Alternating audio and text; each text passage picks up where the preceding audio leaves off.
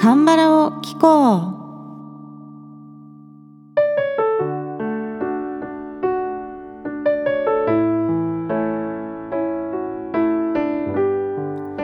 皆さんこんにちは。アンニョアゼヨ風花です。さて、春が来ましたね。ボミワンネよ。韓国語で春はボンと言います。なんかこの響きがいいですよね。ボンという響きがね。で今年は冬がねすごい寒くなかったですか？これ地域によるかもしれないんですけど結構ね関西でも雪がよく降った印象があります。え一方で3月になってからの暖かくなり具合っていうのがすごいね急激だったんですよ。大阪も日中20度超えるような日がですね3月入ってすぐにあってこう真冬から突如初夏に突入したようなね陽気でしたね。大阪では先週少し寒の戻りがありましたけれどももう多分この放送の頃には桜もね徐々に咲いてきて春を実感しているんじゃないかなと思っております。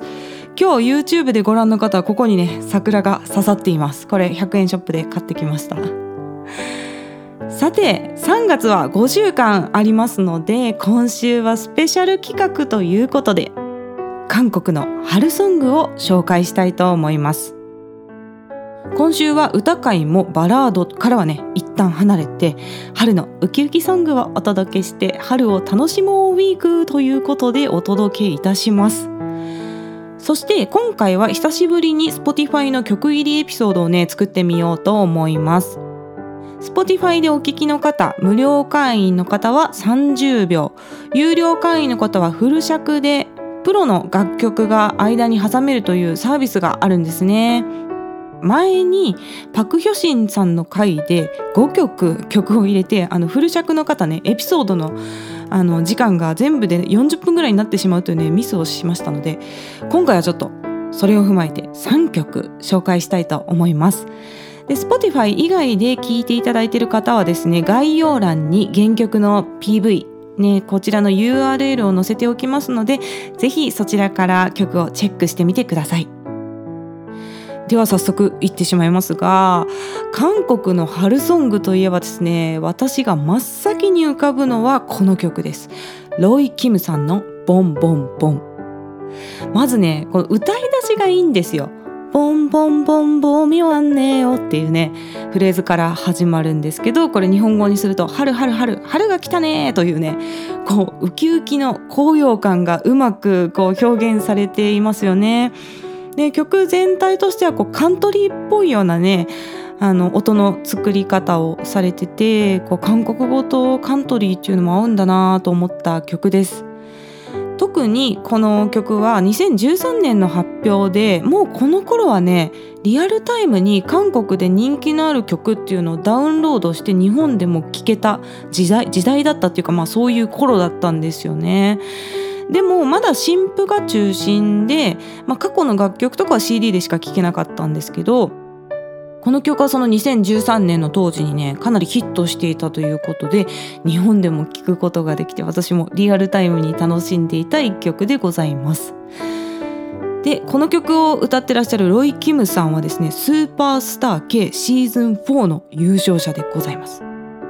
今月はね結構オーディションから選出されて有名になった歌手というのをね中心にお届けしてまいりましたあのホ・ガクさんのね「Hello」という曲を、えー、第1週目だったかな？うん歌ったんですけどこのホ・ガクさんはスーパースター K シーズン2の優勝者です。でこのロイ・キムさんはシーズン4ってことですね。ロイ・キムさんはねすごくね温かみのあるいい声をされているこの方もシンガーソングライターなんですよ。でバラードからもうアップテンポまで本当に多彩な曲をね作られております。でもこのロイ・キムさんのバラードも本当に名曲多しなんでいつかカバーしたいアーティストですね。またこのアーティスト名がロイ・キムってちょっとなんか外国人風じゃないですか。それでなんか当時すごいインパクトがあってすぐ覚えた名前だったんですね。でこのロイ・キムさん本名はキム・サウンさんとおっしゃって、まあ、あの韓国人の方だそうなんですがその後とか同時期からかもしれないんですけどこのキムっていう名字と外国人風のファーストネームをつけるっていうなんか歌手の方エディ・キムさんポール・キムさんサン・キムさんとかこういったなんか外国人風の名前プラス韓国人名字という歌手がねなんか増えてきたように思いますね。そんなわけで1曲目ロイ・キムさんのボンボンボンでございました。そして次2曲目はバラードをね紹介したいと思うんです。次は BMK さんのコッペヌンボミオミョン花咲く春が来たらという曲でですねこれ2005年の曲なんですね。結構前なんやなーっていうのを。私ちょっと最近の曲かと思ったんですけどもう17年前の曲ですがこれもねすごい歌い継がれている有名なバラードの名曲なんですよね。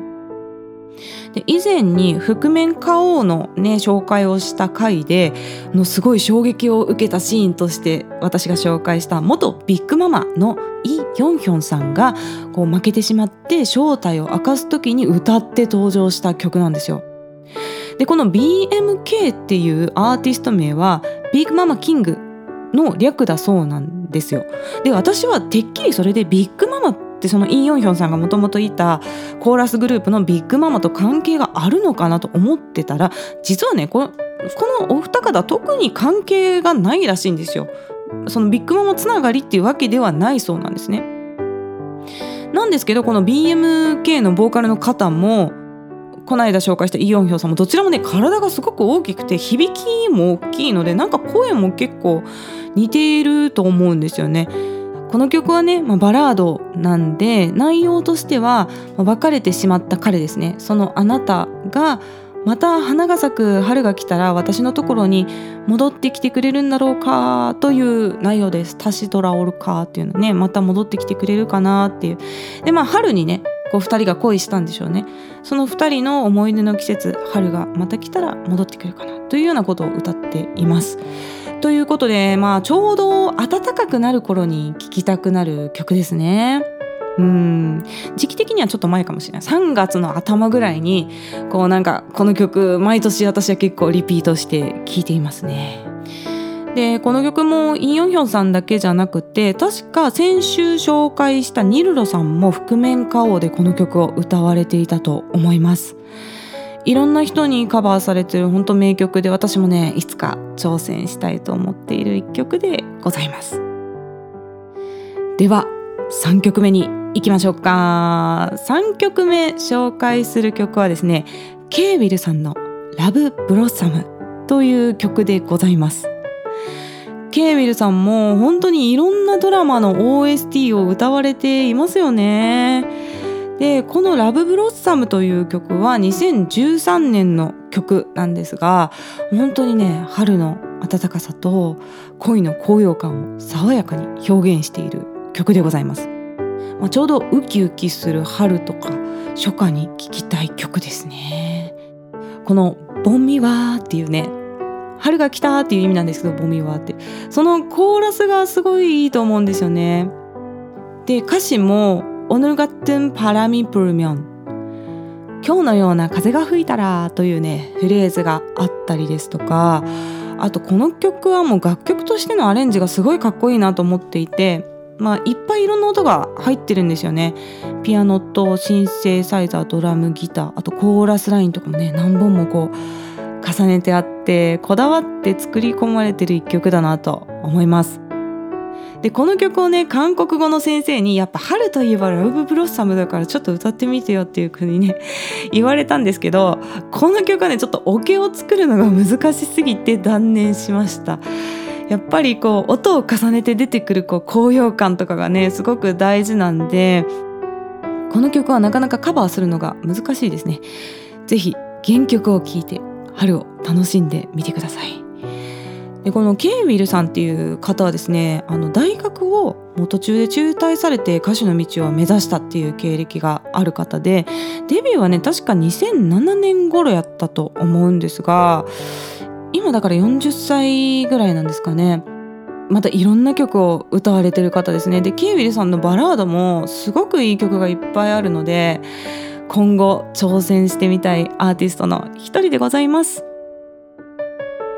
そんなわけで今回はね韓国の春ソングというのをテーマに3曲紹介してお届けいたしました。曲を挟むのでちょっとねトークは短めにしたんですけれども次回の歌会では韓国のね定番桜ソングをね歌ってお届けしたいと思ってるんですよ。でもしかしたら「え韓国の春の曲って言ったらあの曲なのになんでそれ今回紹介しないの?」って思った方いらっしゃるかもしれないんですけどね次回がその曲です多分なので次回は桜ソングということでお届けいたしますまたですね概要欄の質問箱からメッセージや質問リクエストなどぜひ気軽に送ってください。日本語でも韓国語でも大丈夫です。特に7月リクエスト企画に向けてリクエストを募集中でございます。で YouTube の方もぜひよろしくお願いいたします。ではまた次の放送でお会いしましょう。さようなら。